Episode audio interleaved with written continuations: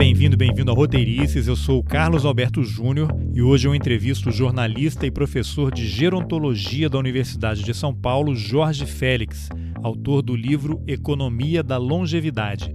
E o que isso tem a ver com a gente? Tudo, tudo a ver. A expectativa de vida nunca foi tão alta na história da humanidade. Mas será que o mundo está preparado para nos receber quando a gente passar dos 70, 80 anos de idade? A gente vai ter aposentadoria, atendimento médico, plano de saúde. No momento em que o mundo enfrenta essa pandemia de coronavírus, talvez seja uma boa hora para a gente discutir que modelo de sociedade a gente quer e precisa ter. Vamos nessa. Jorge, para a gente começar a conversa, eu queria que você falasse de forma breve, assim, um pouco didática, o que é a economia da longevidade. A economia da longevidade, ela é uma política industrial que está sendo adotada pelos países ricos, principalmente, claro, Estados Unidos, Canadá, Japão é, e principalmente dentro do âmbito da União Europeia, que é, consiste em você estimular um segmento emergente, que é o de produtos e serviços para o envelhecimento, né? para é, uma, é, isso com base numa nova é, estrutura das famílias. Né? As famílias com menos crianças, as famílias com mais idosos. Então, você vai ter uma mudança nessa cesta de consumo das famílias. Não é? Produtos que eram muito consumidos vão deixar de ser, vão ser é, menos consumidos, e você vai ter outros, outros produtos que vão passar a ter uma participação maior na cesta de consumo das famílias. Desde depois da crise de 2008, da, da grande recessão, você teve essa mudança, vamos dizer assim, ou, ou se incluiu essa nova visão sobre a dinâmica demográfica, é, que ela pode gerar receita para os países, ela pode gerar riqueza. Antes disso, é, é só para as pessoas se localizarem, antes disso você tem, e ainda é hegemônica essa visão, de que o envelhecimento populacional ele é apenas custo, carga, é, o tsunami, vem todas aí essas imagens é, terríveis de que aquilo para a economia vai ser uma bomba relógio, né? E essa a visão da economia da longevidade, da silver economy, como é chamado em inglês, ou da silver economy, como é chamado em francês, ela, ela surge é, justamente de uma, um novo diagnóstico sobre a dinâmica demográfica, né? Um diagnóstico que você, o país pode é, também, dependendo das suas estratégias de política industrial, obter recursos com essa nova, esse novo desenho da sua, da sua demografia. E o caso mais emblemático disso tudo é o caso da França, que pela primeira vez ela conseguiu é, unir o, o, ministério que cuida da política social, da política de saúde, das políticas para as pessoas idosas, com os ministérios da economia, é? com o Ministério de Indústria e Comércio, principalmente, e com o Ministério é, das Finanças. E, é, assim, eles elaboraram um estudo, um relatório de mais de 100 páginas e começaram a desenvolver uma estratégia de política da, de, de economia da longevidade, de política industrial na França, que se tornou uma, um modelo para a União Europeia. Então, hoje, nos documentos da União Europeia sobre, da Comissão Europeia sobre a economia da longevidade, a França é sempre citada como um exemplo a ser emulado, a ser seguido pelos outros países. Tá, e como é que está a discussão desse tema no Brasil? Não, aqui no Brasil você praticamente não tem nada disso, né? Pelo menos não é, estruturado, né, não sistematizado e principalmente é, é, tá, é, uma discussão que ocorre fragmentada no âmbito de, de várias iniciativas da iniciativa privada, mas não como uma estratégia, né, Júnior? Até porque é, nós aqui passamos a ter política industrial aqui virou um palavrão, né? Eu é. costumo dizer. Então isso dificulta bastante você, é, né, que é o que eu tento fazer, você propagar este conceito, propagar essa visão nova para toda a sociedade. Então você praticamente não tem nada aqui é, estruturado. O que, que é estruturado que eu digo? é você ter, é, de fato, incentivo para é, empresas, para é, startups, é, investimento em pesquisa e desenvolvimento, que é fundamental dentro dessa estratégia. Né? É, você faz um grande investimento em inovação, e na, na, questão da pesquisa, é muito importante você focar na tecnologia, porque de, na Europa e em todos os outros países, principalmente no Japão, o que você tem é uma emergência de muitas empresas de tecnologia para o envelhecimento. Né? É a área da gerontotecnologia ou gerontecnologia. Né? E isso você já tem um campo aí muito vasto no mundo inteiro, criando muitos produtos né? que esses produtos vão ser consumidos pelas famílias e a intenção, evidentemente, dessa estratégia dos países ricos é vender esses produtos para os países pobres que vão precisar desses produtos porque também estão envelhecendo. Então, isso tudo vai gerar receita para esses países e vai, pelo menos, mitigar os efeitos disso, os efeitos do envelhecimento, os efeitos da demografia, nos seus sistemas de, do estado de bem-estar social, nos seus sistemas de segurança social, evidente. Esse é o objetivo desses países com a estratégia da economia da longevidade.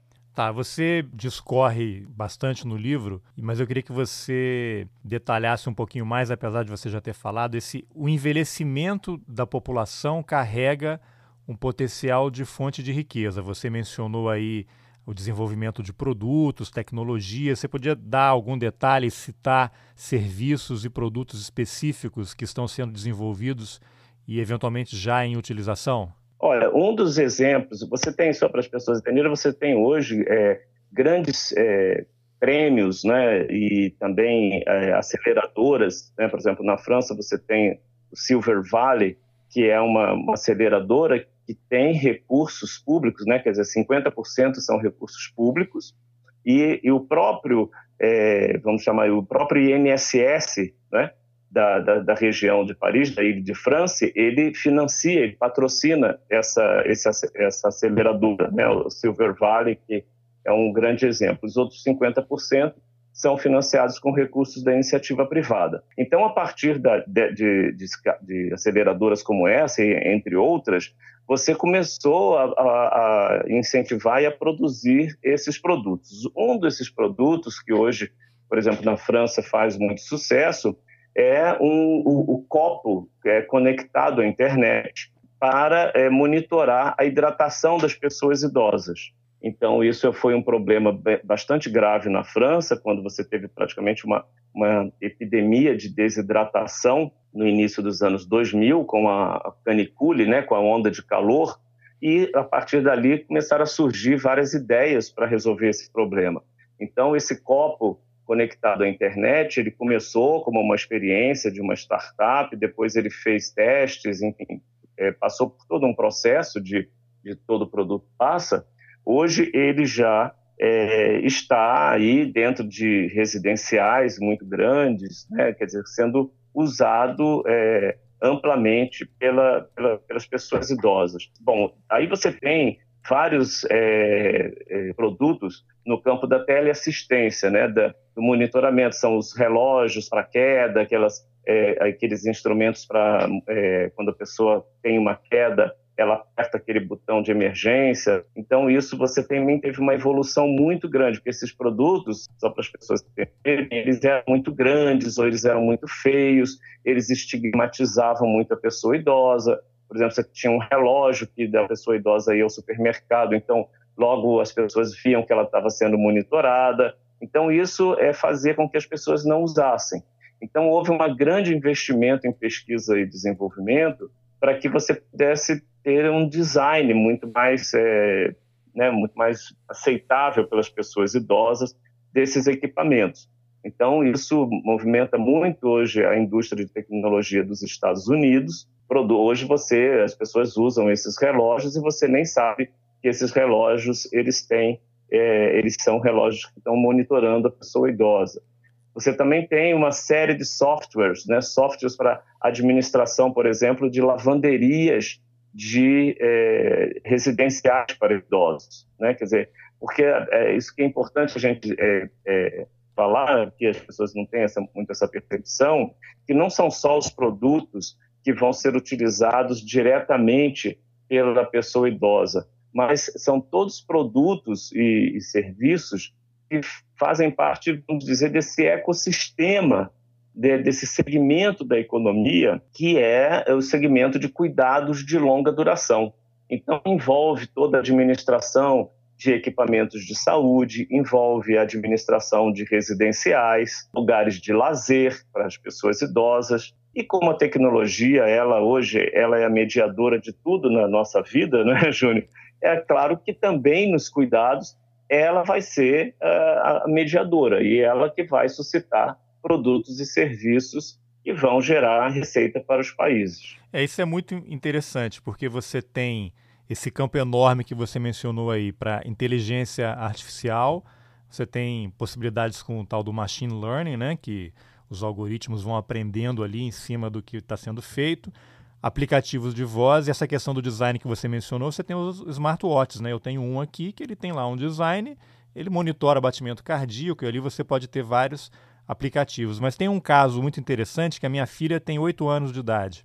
Ela tem uma colega na é. escola é. que é diabética. Em volta do braço, ela tem ali um dispositivo com insulina, que tem uma agulha que fica espetada nela o tempo todo, e os pais dela monitoram o índice de, de, de açúcar no sangue da menina. Então, se subir ou cair, eles com um aplicativo no celular, eles ficam monitorando aquilo. Se subir muito ou baixar muito, aquilo apita e os pais podem administrar uma dose de insulina. Então, não é só para idoso, né? Qualquer pessoa que tem algum problema de saúde vai se valer também dessas tecnologias. Exatamente isso, porque assim, isso é muito importante, porque dentro dessa estratégia de política industrial, de pesquisa e desenvolvimento, muitos produtos, inicialmente você foca no, no consumidor idoso, mas eles são feitos é, com uma mentalidade transgeracional. Então, é, são produtos que muitas vezes foram feitos para os idosos, mas eles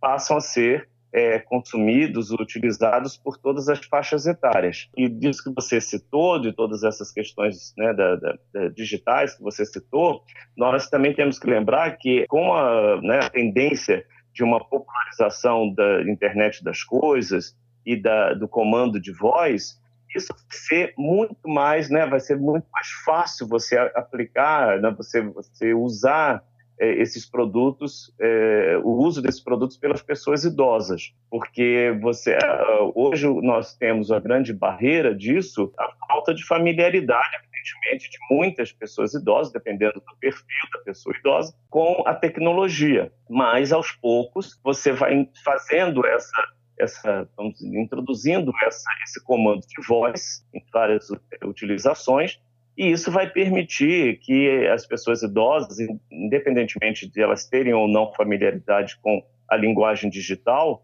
elas possam usar esses, esses produtos e isso vai mudar completamente, né? Essa é uma das grandes tendências. Isso vai mudar completamente, Júnior, a figuração da casa, a, figura, a configuração do lar, porque você vai ter esses comandos de voz em várias coisas, na sua geladeira, no seu fogão, no forno de micro-ondas, etc e, e isso é, vai ser adaptado para, para o uso da pessoa idosa. Outro produto assim, que eu quero só citar, que eu acho bastante interessante, que ganhou um dos prêmios que eu sou júri, que é um prêmio também para inovação para o envelhecimento, que é, é, promovido pelo governo da França, é, uma, é um aparelho pequenininho que você gruda assim na cintura da pessoa, nas costas, e ele avisa, não é, por dispositivos digitais, o celular, o tablet, se aquela pessoa é, está com, com a bexiga cheia, se ela está é, precisando ir ao banheiro.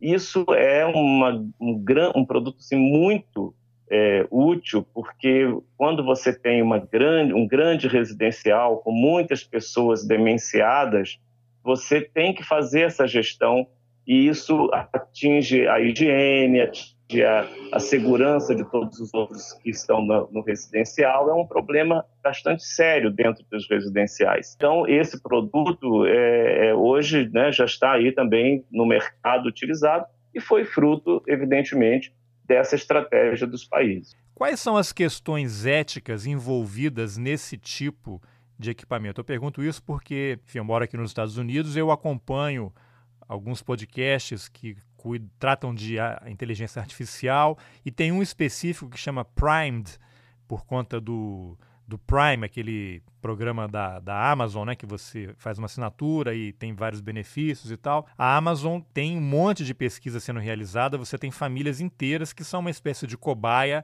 para o Alexa, que é aquele aplicativo dele, o robozinho que fica ali, você pede coisas e tal. Mas num dos episódios eles abordaram tanto essa questão aí dos idosos, como é que o uso dessa tecnologia ela é importante por tudo isso que você falou, ajudar o cara levou um, um tombo, precisa ir ao banheiro e não consegue. Né? Isso, de certa forma, ajuda a família não estar tá perto, então tem como acionar, caiu a dose, o, nível de glicose no sangue. E tem gente que aceita muito bem, tem gente que fica muito preocupada, porque se sente vigiada e, e monitorada e, e acha que a sua liberdade está sendo cerceada. E houve um outro episódio em que eles foram a uma casa que está toda monitorada. Eles têm um equipamento desse em cada cômodo no quarto, na sala, na cozinha e inclusive a geladeira, ela também é monitorada. Então, ela pode fazer uma encomenda, né? Acabaram os ovos, acabou o leite, então ela faz um pedido automático dentro da sua do seu consumo regular. Mas aí uma questão abordada era: quem é que está usando esses dados e, e com qual finalidade? E aí começa aquela coisa: se de repente esses dados vão parar na mão de uma seguradora e aí eles começam a analisar: bom, essa família aqui tem uma pessoa que está consumindo muito doce ou muita gordura, e isso vai aumentar a taxa de colesterol, ele vai ficar diabético, então daqui a tantos anos ele vai desenvolver uma doença e isso vai ter um custo no plano de saúde dele. Então a gente vai reajustar preventivamente o valor do plano de saúde dele ou do seguro de vida. Isso aí você pode amplificar para qualquer área que quiser, ou seja, você está na sua casa e você está sendo monitorado. Que questões éticas é, esse avanço tecnológico também nos apresenta? Primeiro, assim, é, é, é só para informar que não à toa, isso tudo que você falou é perfeito, e não à toa, a, a, hoje a principal empresa na economia da longevidade é o Google. Né? O Google ele tem mais de 200 empresas lá que atuam, no, vamos dizer assim, na fronteira de saúde e envelhecimento.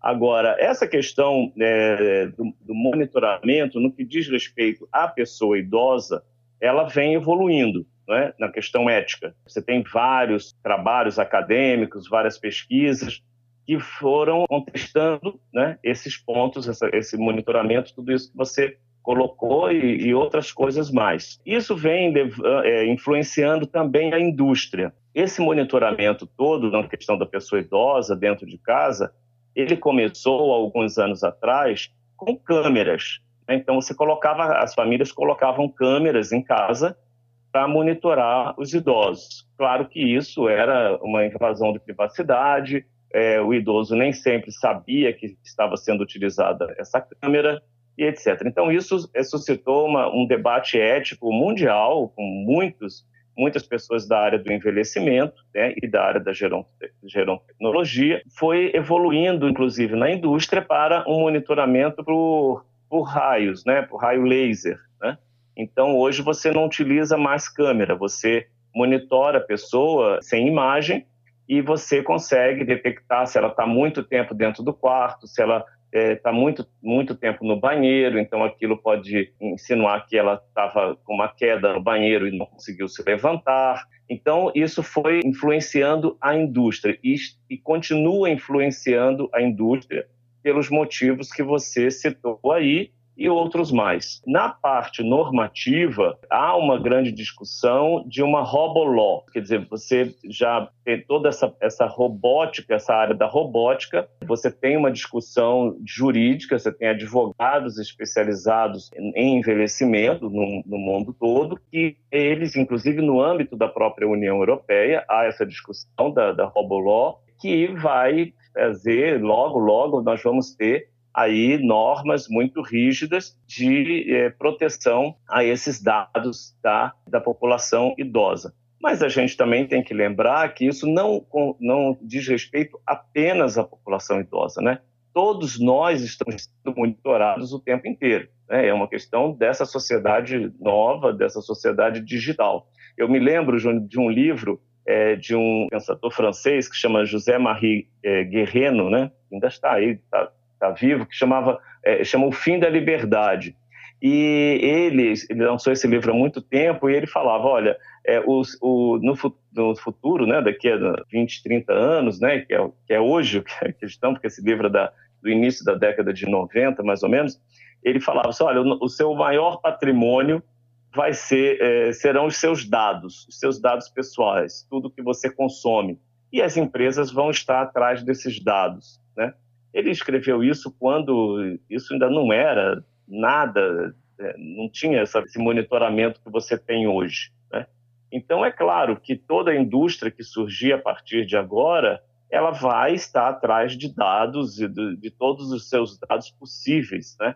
que, que ela puder obter e isso também vai dizer respeito à população idosa. E você tem, é, é, a tendência é que a gente tenha uma, uma diretiva, né? quer dizer, a pessoa idosa, ela, ou, ou qualquer pessoa em qualquer idade, ela vai fazer essa diretiva, registrar essa diretiva, é, que, que vai dizer ali o que ela permite que seja utilizado para ela e o que ela não permite, como você tem hoje a diretiva de morte, né, que já é reconhecida aqui no Brasil também pela, pelo Conselho Federal de Medicina. Então você vai dizer lá, olha, eu permito que façam comigo tais e tais tratamentos. Isso daqui, quando eu estiver nesse, nesse, nesse estágio, eu não quero mais que façam tais e tais procedimentos médicos. Né? Eu quero ir para cuidados paliativos. Nessa, nessa questão da tecnologia, também vai ter, olha, se eu ficar demenciado, eu permito que vocês façam, né, para minha família, que vocês façam isso, isso, isso, isso. Se não puderem mais fazer isso, eu prefiro ir para cuidados paliativos. Cuidados paliativos que, em última instância, seria deixar o curso natural ali, a pessoa morrer, em vez de ficar sendo mantida viva por aparelhos e eventualmente, eventualmente ter um sofrimento prolongado, né? Exatamente. Por que e a quem interessa esse discurso de que o envelhecimento populacional é um custo, um problema, uma bomba relógio? Eu acho que só interessa aqueles que querem mercantilizar a seguridade social, ou seja, a previdência, a saúde e restringir ou mesmo acabar com a assistência social. Porque esse discurso ele mais é, omite do que explica, não é? As questões históricas, isso é que eu tento mostrar no livro as questões históricas, as questões de como aquela sociedade é, chegou naquele estágio do capitalismo, é, a, é, o que eu chamo da geopolítica do envelhecimento. Né? Quer dizer, você, como todos os países estão envelhecendo, o que diferencia é o ritmo que uns países estão envelhecendo e outros. Né? Mas todo mundo está envelhecendo.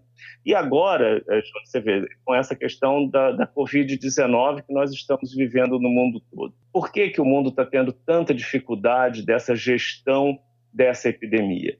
Porque há, há, vários anos a Organização Mundial da Saúde ela vem alertando os países para o envelhecimento populacional. A, a OMS, só para informar, ela, ela solta de, de vez em quando é, é, relatórios específicos sobre o envelhecimento. Né? Então, nesses relatórios, ela vem dizendo que é, as, as sociedades precisam adaptar os seus sistemas de saúde para a nova dinâmica populacional, né, para o novo quadro populacional. Isso quer dizer você adaptar sistemas de saúde que foram for, é, é, construídos para a cura, né, muito focados na cura de doenças, doenças bacterianas, virais, etc., para sistemas de saúde que vão tratar de duas coisas. Um, doenças crônicas, Parkinson, Alzheimer, etc. E a segunda, é, o segundo ponto são esses picos de, de epidemia que nós vamos ter, que são provocados pelas mudanças no meio ambiente, pela, pela questão ecológica, pela, pela mudança climática, né? Então, é, essas, essas mudanças elas estão provocando essas novas viroses, que são zoonoses, né, que vêm dos animais, que os animais mudam o seu comportamento, mudam o seu habitat, e essas, essas viroses, elas aparecem. Então, essas viroses vão ser constantes, elas vão ter esses picos, como a gente teve a SARS, como teve H1N1, e como lá atrás nós já tivemos o HIV. Né? Então, é, essas viroses, logicamente, tendem a atingir mais a população idosa. Então, a OMS sempre alertou para isso e as sociedades não fizeram isso. Por quê? É isso que você falou, fica sempre esse discurso, formulações que são feitas pelas agências multilaterais, Banco Mundial, o FMI. Ah, os países é, têm que mexer nos seus sistemas de segurança social para resolver o problema do envelhecimento. Não, eles têm que, eles vão mexer nos seus sistemas de segurança social, se, se for para restringir, que reforma da previdência, é menos recursos para a área de saúde, vão piorar a questão do envelhecimento populacional. E aí é o que eu chamo que você tem sempre essa visão fiscalista da questão demográfica e não uma visão que eu acho que, é, que deveria ser uma visão desenvolvimentista, uma visão que você poderia é, é, estimular setores, estimular segmentos emergentes e você é, reformular, inclusive, a sua indústria, né? o, o perfil da sua indústria. Mas no Brasil, como eu falei, você tem essa política industrial virou um palavrão. Nós é, passamos por um processo de desindustrialização brutal. Você tem hoje uma participação da indústria no PIB que nós tínhamos em 1947, é como se nós não tivéssemos vivido o período da, da do Juscelino Kubitschek, da indústria automotiva, Getúlio. É, é, uma coisa de doido, né? o que nós estamos é, passando nesse sentido.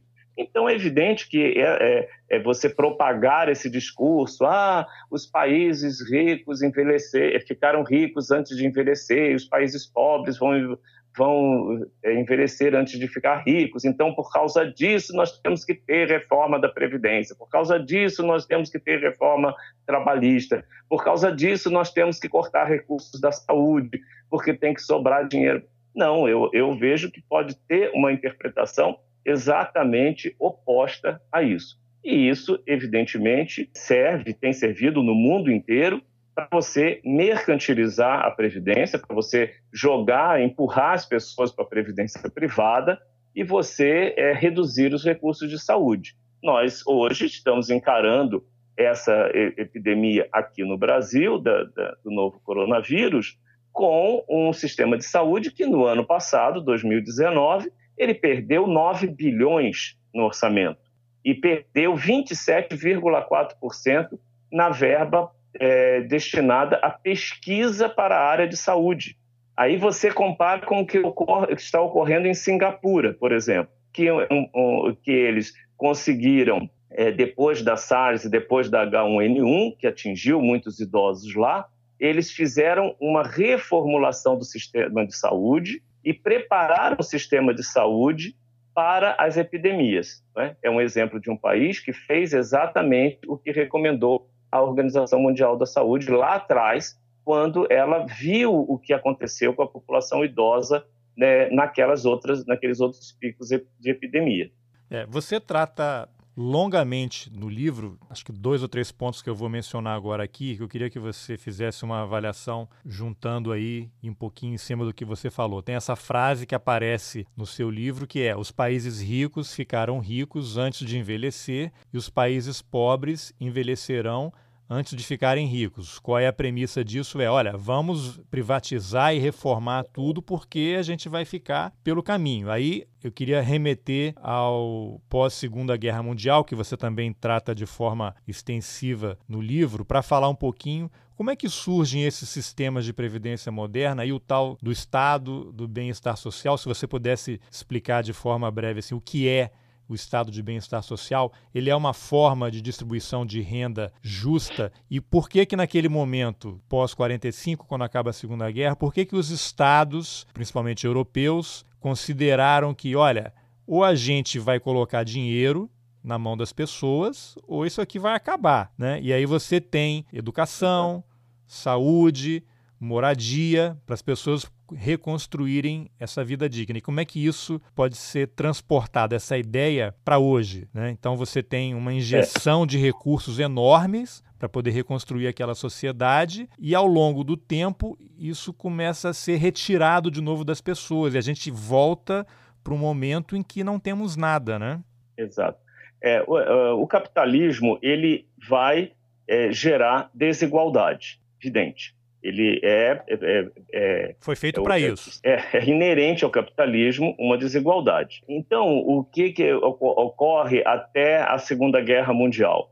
Você tem um período liberal que vem desde o século XIX até a Segunda Guerra Mundial. Né? Então, ele, esse período liberal ele resulta tanto na Primeira Guerra como na crise de 1929, como na ascensão de Hitler em 1933, como na Segunda Guerra Mundial. Esse é o resultado desse período liberal da história, desde o início do capitalismo até a Segunda Guerra Mundial. A partir dali, os países fizeram um novo diagnóstico. Quer dizer, se nós deixarmos é, o mercado fazer essa, essa administração da desigualdade social, nós vamos levar é, a, o mundo a um novo Hitler. Porque a mão invisível do mercado não usa álcool gel, né? Exatamente. Então, o que aconteceu? Né? Por que, que, que houve esse consenso depois da Segunda Guerra Mundial que você tinha que construir o, o, o que foi o chamado estado de bem-estar social? Porque é, o que, que motivou? Fome e morte. Então, é, o capital ele só se sensibiliza quando ele vê fome e morte, que evidentemente vai acabar com o lucro dele. Então, os países começaram a construir esse imenso estado de, de bem-estar social, que é um grande seguro coletivo, né, que é uma espécie de uma distribuição de renda por meio do Estado. O Roberto Castelo chama que é o patrimônio social do trabalhador. Então, o trabalhador tem saúde, tem educação, tem lazer, tem é, uma série de outras, né? principalmente o que foi muito importante nessa reconstrução, o seguro-desemprego. Então, foi a partir disso que esses países começaram a envelhecer. E o envelhecimento é, da, da, da, primeira geração de, que viveu no, no estado de bem-estar social, hoje ele é absolutamente garantido. São os idosos da França e tal. Okay? o que está sob ameaça são as pessoas que estão chegando agora aos 65 anos e daqui para frente. Então, esse estado de bem-estar social lá também está é, sob pressão de, como eu chamo, pelo capitalismo de desconstrução. Né? Quer dizer, há todo o empenho de desconstruir tudo isso que foi construído depois do pós-guerra. Porque eu usei esse termo capitalismo de desconstrução porque o Thomas Piketty usa, é, chama esse período do capitalismo de reconstrução. E aqui no Brasil? Aqui no Brasil nós não tivemos um estado de bem-estar social nem perto do que é, teve a Europa. Né? É, nós temos uma grande rede social, nós conseguimos, veja a diferença, só em 1988 construir um sistema de saúde único né, e gratuito para toda a população. E não conseguimos construir uma série de outras, né, de outras coisas que esses países é, têm até hoje. Né? Até hoje você tem na França é, piscinas públicas, áreas de lazer, teatros, é, áreas de, de, cultura nos bairros, na, nas cidades pequenas. Até hoje eles têm isso lá. Então, evidentemente que você não tem essa despesa do, do bolso do próprio trabalhador. Então, o estado de bem-estar social ele é uma, uma espécie de uma transferência direta de renda também, é, como o Bolsa Família, como a renda mínima, é, é, renda é, básica de cidadania e outros modelos. Então, o que nós hoje temos que fazer aqui no Brasil é,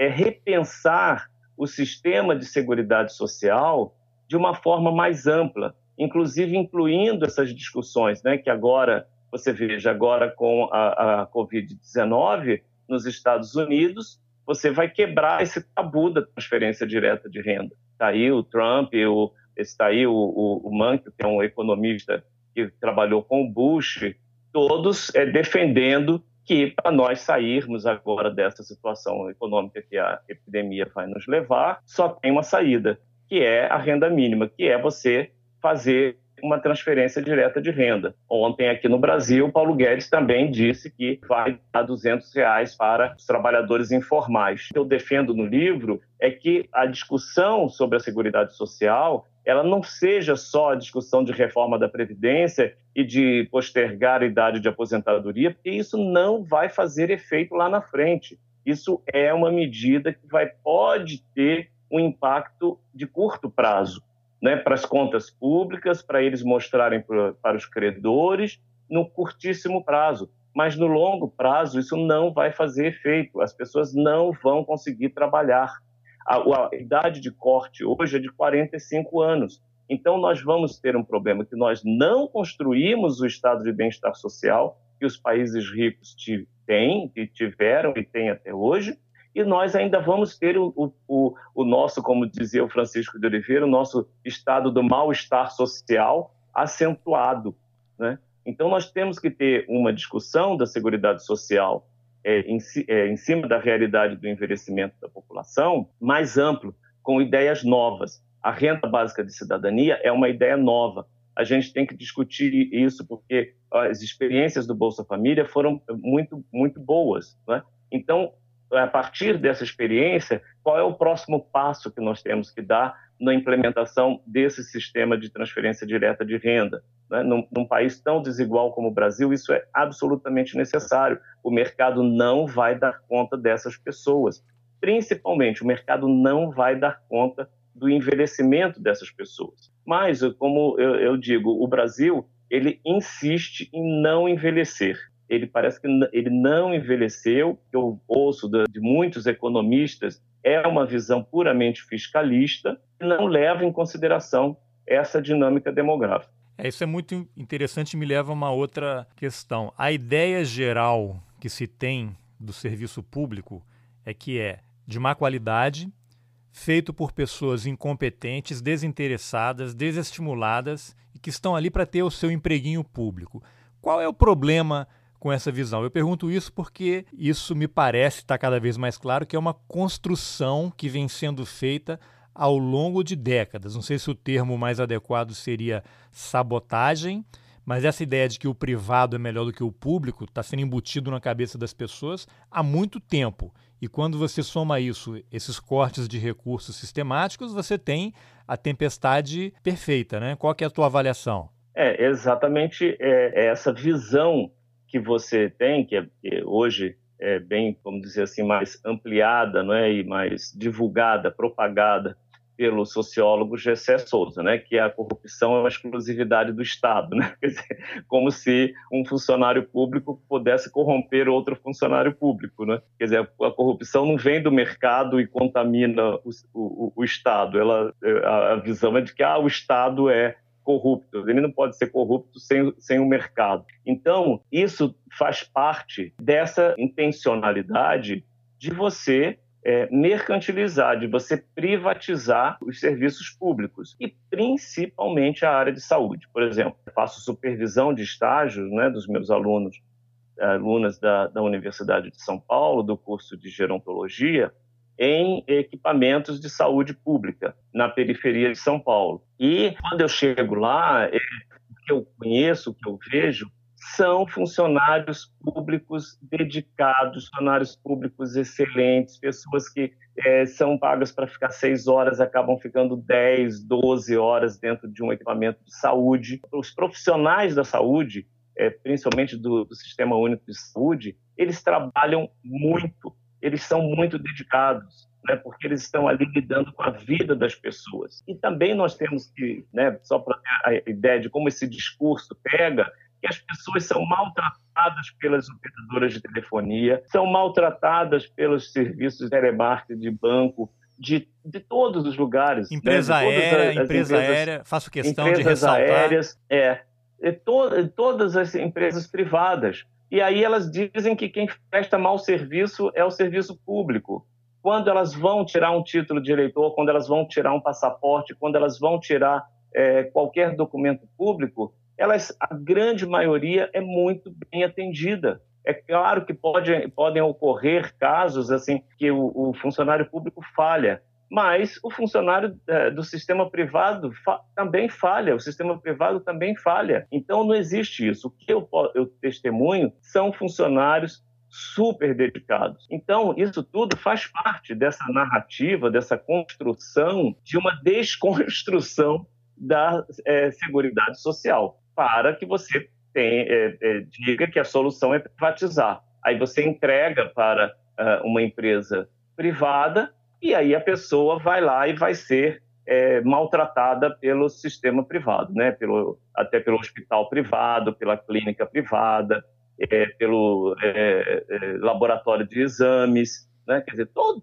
nós passamos o nosso dia a dia sendo maltratados em todo o setor privado. E por que, que, que só no setor público que as pessoas pensam isso? Quer dizer, tem aí um motivo, tem aí uma intencionalidade, né? e principalmente no sistema de educação. Por que, que nós, professores, somos sempre. Ah, agora o governador João Dória falou que nós, professores, vamos para casa para tomar suco de canudinho. Né? Se ele toma suco de canudinho lá no Palácio dos Bandeirantes, eu não sei. Agora, eu, quando chego em casa, eu tenho muito trabalho para fazer. Né? Eu estou aqui nesse momento com muito trabalho para fazer durante toda essa quarentena. E todos os professores também da rede do ensino fundamental são donas de casa ou pais de família, eles têm que voltar para suas casas, também têm que fazer as suas obrigações e ainda trazer muito trabalho para casa. Né? Então, o sistema educacional também sofre é, por esse preconceito e, por, e é vítima também dessa visão de desconstrução. E, claro, quando o mercado olha uma população que está envelhecendo e que vai depender do sistema de saúde muito mais e que vai ter é, outras necessidades, e que o Estado, né, no caso o Sistema Único de Saúde, ele cobre 75% das pessoas, é claro que há uma intencionalidade do mercado de propagar essa visão que todos os problemas estão no Estado, tanto o mau atendimento como a corrupção, que é para ele é, passar a ter esse, essa parte, né, esse percentual desse mercado. Inclusive, eu vou até comentar aqui com muito cuidado, né, porque no Brasil, acho que não só no Brasil, você pode falar mal do PT, do Lula, do Bolsonaro, pode falar mal dos militares, dos homossexuais, pode chamar qualquer um de nazista, mas se você falar mal de banco, aí você vai entrar, você vai ser preso, né? Você vai ser preso, porque tudo isso que você falou, ah, vamos privatizar a Previdência, o INSS. Aí, ou seja, você tem que fazer um plano de previdência privado. Quem é o dono do plano? É o banco. É o plano de saúde. Quem é, é o banco? É o seguro de vida. Você tem que fazer um seguro do carro. Ah, não vai ter mais o DPVAT. Então, qual é? É um banco que é o dono disso. Então, quando você começa a ver você tem ali exatamente essa mercantilização, junto com essa construção, cujo objetivo é desconstruir o serviço público, de que tudo é ruim, que você já falou agora. Você tem essa ideia também de que o serviço público ele é de graça. Não, porque não, por que de graça? A universidade é de graça, a escola é de graça não é de graça. O Estado não tem dinheiro, são recursos da sociedade, geração de renda feita pelas pessoas e o Estado pega um imposto e ele sim é que tem que administrar da melhor forma possível. E os pobres, proporcionalmente, pagam muito mais impostos do que os ricos.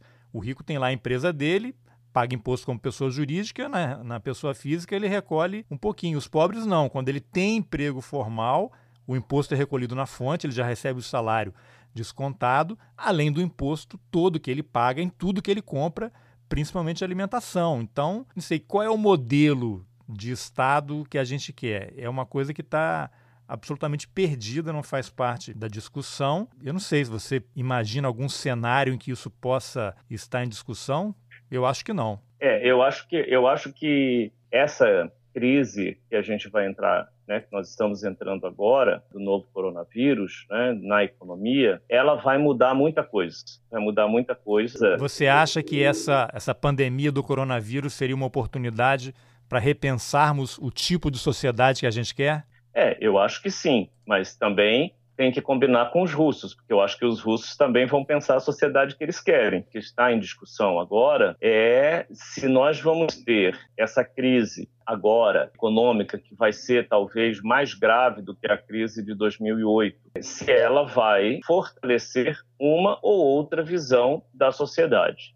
Né? Nós chegamos a essa crise com uma sociedade muito polarizada, não só no Brasil, mundial né, um fenômeno mundial. Então, é, nós ainda não temos, né, não podemos dizer para que lado nós vamos, né, se isso vai polarizar, se isso vai mais para um polo ou para o outro polo, dizer, para um liberalismo mais exacerbado, porque você sabe que a receita dos economistas liberais é sempre mais liberalismo para resolver os problemas que eles próprios criaram, né, que o próprio liberalismo criou. E você vai ter uma defesa de uma outra sociedade e de uma distribuição maior de renda, isso que eu falei, de você adotar programas de transferência direta de renda. Pelo menos, como eu, eu disse, diante da fome e da morte, o, o liberalismo sempre se rende, porque ele vê que está matando a galinha dos ovos de ouro. Então, ele adere a, a, a, programas e a, a, coisas que ele sempre é, criticou e que ele nunca defendeu. Então, quando você vê a bolsa caindo no, no, nível que está caindo sucessivamente, as projeções de crescimento econômico sendo reduzidas, as empresas é, é, já projetando um grande prejuízo, aí, ah, aí sim, agora então pode ter é, programa de transferência direta de renda, agora eu aceito. Então, isso se deu, como eu, como eu disse, na construção do Estado do Bem-Estar bem Social na metade do século é, passado. Então, eu acho que isso tudo vai mudar. Um ponto fundamental que nós precisamos rever, e principalmente no Brasil, é, como você disse, um sistema tributário mais progressivo. Um sistema tributário que os pobres é, paguem é, muito menos impostos, né, ou não paguem, e os ricos passem a pagar, porque os ricos hoje não pagam. Então, os ricos precisam passar a pagar mais impostos. Isso vai ser uma, uma, uma luta de classes, né? isso vai ser uma, uma, uma questão que vai estar é, na agenda, que vai ser fundamental para a gente sair né, de, dessa crise que é, a epidemia da Covid-19 vai nos levar. E com um acréscimo de um outro fator, que é o envelhecimento da população. Quer dizer, quanto mais você teve uma crise em 2008, né? Agora nós já estamos mais de 10 anos depois, você tem outra crise. Nesses 10 anos, nós envelhecemos muito mais. Então, veja, a cada crise que é levada pela própria dinâmica do capitalismo ou por esses efeitos, né, que também fazem parte da dinâmica do capitalismo, mas esses efeitos da epidemia, por exemplo, nós estamos mais envelhecidos. Então, as soluções para a crise que os livros de teoria nos dão, eles não levam em conta, né, esses, esses, todos esses pensadores, eles não estavam analisando a economia com o fator envelhecimento da população. Esse fator é inédito na história do mundo, é inédito na história da humanidade.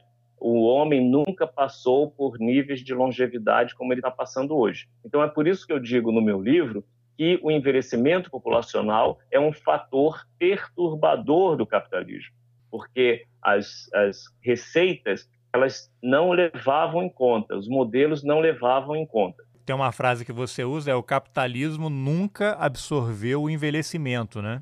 Exatamente. É, o, o, o nível de envelhecimento que o capitalismo viveu desde a sua, desde a sua emergência era um nível muito baixo. Então, ele conseguia, primeiro, ele conseguiu descartar esse envelhecimento até a Segunda Guerra Mundial, até a metade do século passado, e na segunda parte, ele conseguiu absorver porque ele era um nível muito baixo. Né? As pessoas não viviam tanto, isso que eu quero dizer. Mesmo assim, você ainda tinha é, a velhice como sinônimo de pobreza, o que mostra que ele não absorvia é, esse envelhecimento.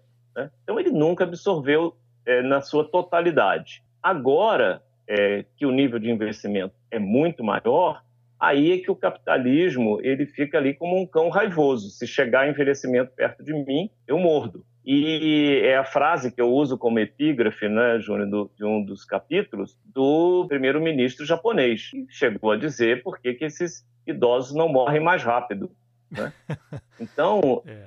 É, então assim, é, é, a solução para o envelhecimento passa a ser a morte. Né? E não tenha dúvida que muitas pessoas estão pensando nesse momento no mundo inteiro que a Covid-19 pode ter um efeito bom porque vai, vai matar mais os idosos. Não tenha dúvida disso. Nós que lidamos com as pessoas idosas em residenciais, em, em equipamentos de saúde, em, em, várias outras atividades, nós sabemos que ninguém quer é, é, absorver a pessoa idosa. Né? Então, hoje, eu tenho certeza que tem muitas é, pessoas por aí, não quero aqui qualificar, mas que estão pensando isso, estão tendo essa visão sobre a epidemia. Isso não tem dúvida. É, né? Que leva é, ao, então, é... ao, ao, uso de uma outra frase sua no livro, que é a perversidade imoral do capitalismo. Exatamente, exatamente. Se a gente não é, entender o capitalismo dessa forma, você não entendeu nada, porque você vai achar que aquilo ali é sempre uma benevolência, e não é. Eu tenho sempre uma preocupação da gente não cair no tal do vou inventar aqui, não sei se existe a expressão, o dilema de Lampedusa lá naquele filme O Gato Pardo, né? É preciso mudar é. para que tudo continue como está. Então você tem uma crise dessa, as pessoas têm uma sensação, agora vamos mudar, vamos para uma sociedade melhor, mas na verdade tem um pessoal maquinando, vamos dar aqui uma maquiagem para a gente continuar fazendo o que sempre fez. Exatamente. Por isso eu te falo, assim, a gente não sabe se essa crise econômica que vem aí, que vai ser gravíssima, vai pegar o Brasil muito vulnerável, né? É, o mundo vai, tem aí países que estão melhores, países que não estão melhores, mas o Brasil está muito vulnerável. A gente não sabe se vai acentuar ainda mais é, um certa, uma certa visão da sociedade ou se ele ou se vai provocar essa mudança. Né? Então, é, é isso que você falou. A gente não sabe se vai mudar para ficar tudo como está ou se a gente vai mudar de fato. Uma das questões da gente, é, as questões da gente mudar de fato, assim como a crise de 2008, ela derrubou o dogma que ah, agora o governo vai deixar quebrar os bancos porque não vai salvar mais ninguém, e depois foi lá e salvou todo mundo, né? Estados Unidos, é, e, e, e corretoras e etc. E depois voltou a ser tudo como era antes, com bônus bilionários para os executivos e etc. E tal. É, nós temos aqui também que ver isso. Assim, nós temos, é, você, você quebrou esse dogma. Isso quer dizer, você, a outra crise, ela quebrou esse dogma da intervenção do Estado na economia. Né? O Estado foi lá e botou dinheiro, mas é evidentemente que sempre coloca dinheiro na mesma cestinha. Né? É, e não e, só é... em setores, né? Porque você mencionou aí alguns setores, mas se você pega historicamente, você também discorre bastante sobre isso no livro, você tem países, né? Nações, você pega organismos internacionais como FMI e Banco Mundial, controlados um pelos Estados Unidos e outro pela Europa, que praticamente forçaram, praticamente não forçaram, né, países pobres, países africanos, latino-americanos, da Ásia, a tomar empréstimos muito além do necessário e Exatamente. da capacidade de pagamento. Para quê? Para pagar dívidas que eles contraíam com bancos privados, que eram deles mesmos. E aí eu te pediria para, enfim, falar um pouquinho sobre isso e finalizar essa resposta com uma. Qual você diria que foram as grandes contribuições do Ronald Reagan, ex-presidente americano, e da Margaret Thatcher, ex-primeira-ministra britânica, para a humanidade? Eles estavam operando isso tudo, né? Sim, eles operaram isso tudo. Foi uma forma que eles encontraram de um grande erro histórico, é, de resolver um grande erro histórico, que foi a guerra do Vietnã, principalmente, que é, abalou a economia dos Estados Unidos. E é, com a emergência dessas duas lideranças, né, o Reagan e a Thatcher, você, é, no, o mundo entra na fase do neoliberalismo, né? Ele começa aí o que eu chamo do começa essa fase do capitalismo de desconstrução. Né? Então agora nós temos que desconstruir. Então eu vejo que são duas pessoas que elas de fato não deixaram nenhum grande legado para a humanidade. O, a, a Thatcher é bom que se lembre sempre. Ela foi é, sepultada quando morreu com toda a população britânica gritando xingamentos para ela porque ele, eles, eles sabem como foi essa desconstrução e sabem quem pagou essa conta. não só é, os mais pobres desses países pagaram essa conta, não à toa eles são dois dos principais pa os, dos países mais desiguais da, da, da OCDE, né, Reino Unido e os Estados Unidos.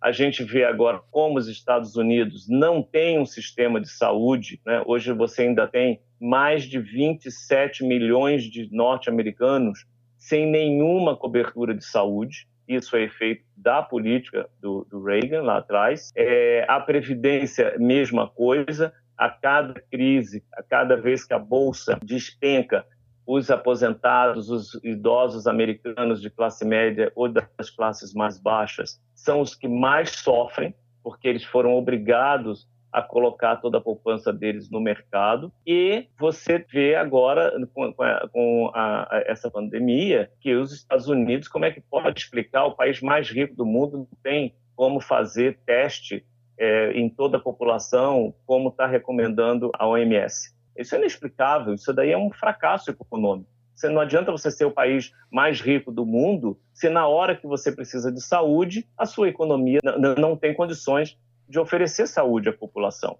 E isso está acontecendo nos Estados Unidos, sem falar na, na, na epidemia que eles vivem né, aí de, de opioides. Né? Por que, que as pessoas tomam opioides? Porque elas não têm um sistema de saúde. Então, ela tem uma dor, ela toma aquilo que ela não tem como ir ao médico, ela não tem um, um SUS. E isso está levando, é, tanto no Reino Unido como nos Estados Unidos, e eu acho que aí sim é a prova de que essa política da Thatcher e do Reagan não deu certo, que é uma estagnação da taxa de expectativa de vida. Né? Você ter uma baixa expectativa de vida entre grupos que, que, de uma forma inexplicável, entre grupos que deveriam ter maior longevidade. E eles estão tendo uma estagnação. Na OCDE como um todo, essa, essa taxa de expectativa de vida ela já está estagnada né, em 81 anos. Isso é, é também uma prova, porque, porque assim, só para as pessoas entenderem, a taxa de expectativa de vida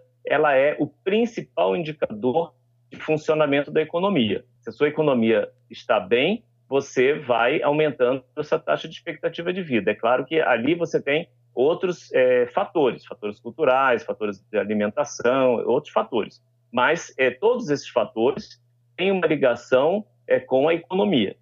Né? Não adianta você ter bons hábitos alimentares se você não tem recursos para comprar esses alimentos. Então, você tem que a, a, economia está ligada a todos esses outros aspectos que interferem na taxa de, de, de expectativa de vida. E eles, eh, de fato, não, não cumpriram a promessa. Tem dois filmes que eu acho que retratam muito bem, seria um retrato das consequências dessas políticas iniciadas lá pelo, pelo Reagan e pela Thatcher. Thatcher que acabou com os sindicatos né, na, na Inglaterra, mas um é o Inside Job, que trata da crise financeira de 2008, que ele vem ganhou até um, ganhou um Oscar de melhor documentário. Ele mostra como é que foi feita a desregulamentação lá no começo do governo Reagan para os bancos, permitindo esse crescimento dessas bolhas financeiras, bolhas imobiliárias que resultaram na crise de 2008 e justiça seja feita com a participação de todos os governos democratas que sucederam o Reagan. E o problema está aí de novo, continua a mesma coisa. O outro é, é, o filme Eu, Daniel Blake, que trata da questão do serviço de saúde em inglês, que o cara não consegue ser atendido, está tudo privatizado e ele fica simplesmente à solta, né, perdido no mundo. Bom, o primeiro, o Inside Jobs é, é tudo o que eu abordo bastante no livro, né, que esse, esse período de desregulamentação de todos os mercados que foi a política da, do Reagan e da Thatcher, né, que é o, o, a implementação do neoliberalismo. É, e o Eu, Daniel Blake, ele mostra também outra coisa que eu abordo muito no livro, que é, é os testes de meios, né, ou os testes de pobreza. Quer dizer, na, na, só para as pessoas entenderem, na, na economia liberal, a visão deles é que o Estado só deve ajudar as pessoas se ela provar de fato que ela precisa da ajuda do Estado.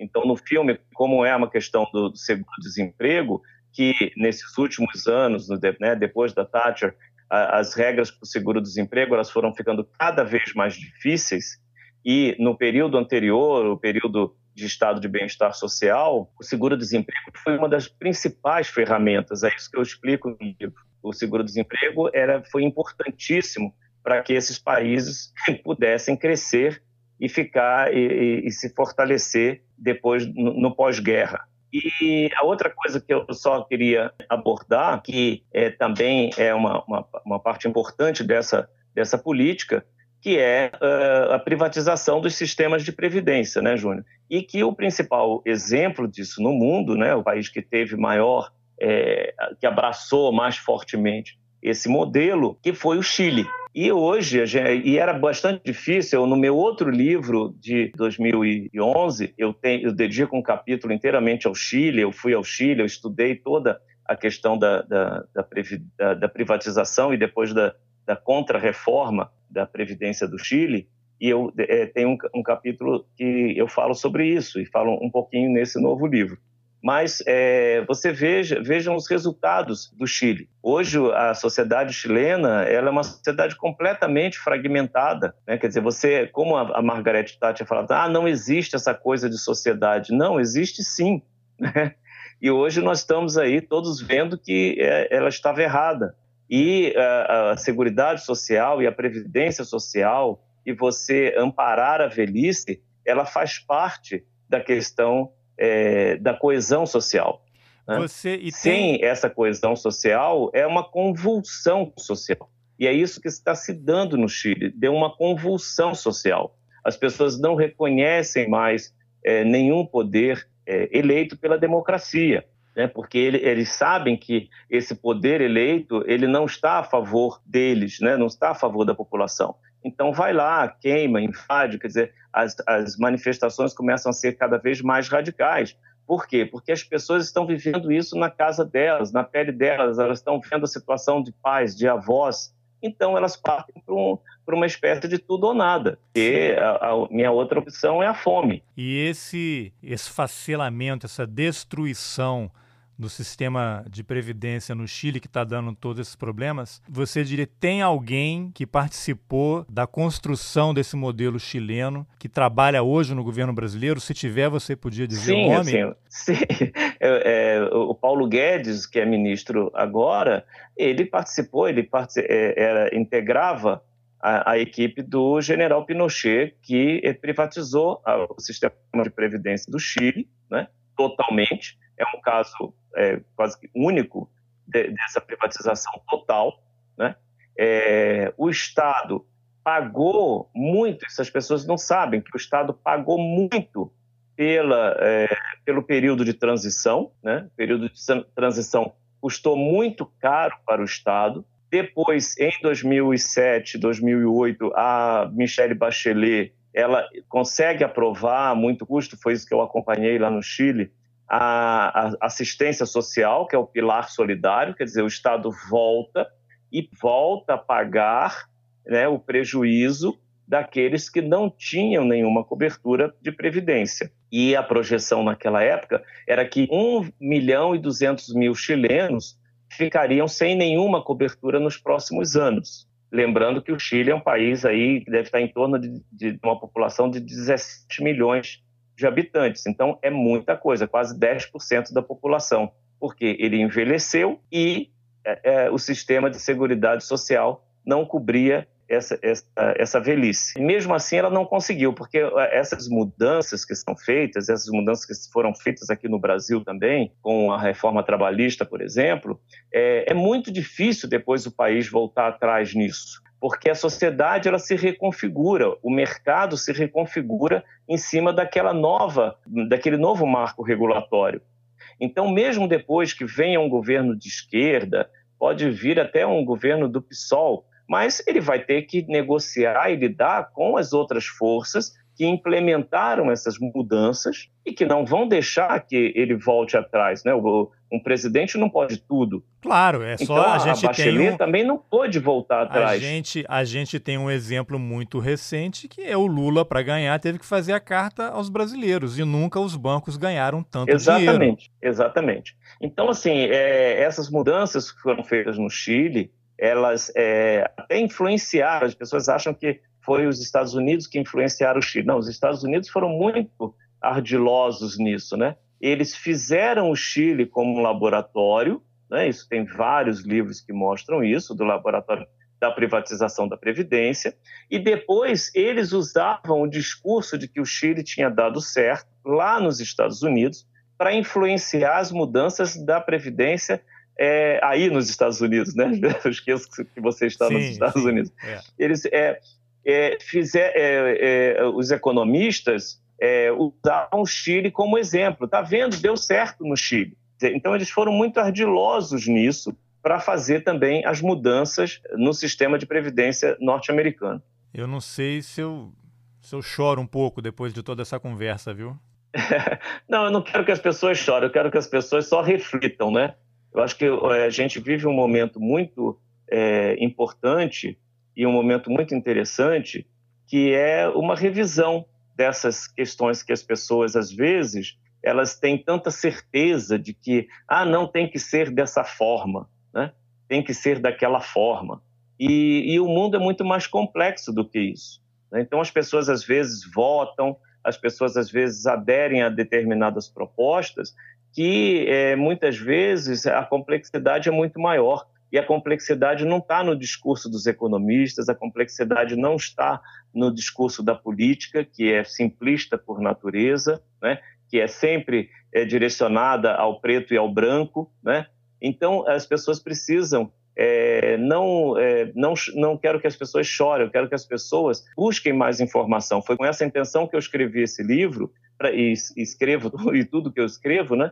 para que as pessoas possam né, é, ter mais material assim para elas rodarem nos seus hardware, para elas poderem analisar antes de aderirem a uma ou outra posição. Né? Não quero aqui fazer a cabeça de ninguém, mas é, trazer essa complexidade, porque o, o mais perigoso para a sociedade é a ignorância. Outro dia assim, você tem uma, uma frase que eu achei ótima, que a Nani People falou outro dia, eu estava esperando para entrar no ar lá no, no, no, programa, no encontro da Fátima Bernardes, que eu participo, e eu estava ouvindo uma entrevista da Fátima com a Nani People, né? E a Nani People falou assim, é, Fátima, minha avó me ensinou que a ignorância é atrevida, a inteligência é, é mais cautelosa. então, a, eu achei isso maravilhoso, né? Porque a, a ignorância ela é atrevida, então, pessoas, a pior coisa é a certeza das pessoas que elas sabem, é, não é assim. Então, eu, é por ser assim, eu vou votar em tal pessoa. Então, ela não, não, não coloca ali uma série de outros fatores, né, essa complexidade toda. E numa sociedade envelhecida e, e todas as transformações que a gente vai viver daqui para frente, é, você precisa é, entender que essa sociedade é muito mais complexa e, enfim, eu espero que as pessoas, com a leitura do livro, elas possam é, ter alguns elementos que ajude nessa forma, formulação dessas opiniões. Muito bem, eu vou colocar as informações no, no texto aqui de, de apresentação do podcast depois mas você podia falar agora. Você participa do programa da Fátima Bernardes, você também tem um site. Vou deixar o nome do livro, que é Economia da Longevidade, pode ser encontrado aí em todas as boas casas do ramo, né, pela internet, também está no formato digital, que foi como eu comprei, como eu estou fora do Brasil. Mas quem quiser ler mais sobre o seu trabalho, você tem algum site aí que você possa compartilhar o endereço? Eu tenho o site economiadalongevidade.com.br. Sou comentarista de longevidade hoje na TV Globo, participo dos vários programas, do encontro com a Fátima Bernardes, do Bem-Estar, do É de Casa. Enfim, tem a minha, minha rede social no Instagram, que eu tenho postado bastante é, informações sobre envelhecimento, é arroba Jorge Félix. Enfim, e aí acho que as pessoas têm aí, como você falou, o livro está no formato e-book, então as pessoas podem também eh, baixar na internet e, e, ler. Muito bem, Jorge, obrigado pela entrevista. Obrigado, eu que agradeço e eu adoro roteirices e sempre estou ouvindo aí. Bom. Bom, essa foi a entrevista que eu, Carlos Alberto Júnior, fiz com o jornalista e professor de gerontologia da Universidade de São Paulo, Jorge Félix, autor do livro Economia da Longevidade. O endereço do site do Centro de Estudos da Longevidade onde você encontra textos e todo o material produzido pelo Jorge, está nas informações do episódio. Se você gostou da conversa, compartilhe nas suas redes sociais, nos seus grupos de WhatsApp, mande o link por e-mail, isso ajuda a levar o Roteiristas para mais gente. Obrigado pela companhia e até a próxima. Valeu!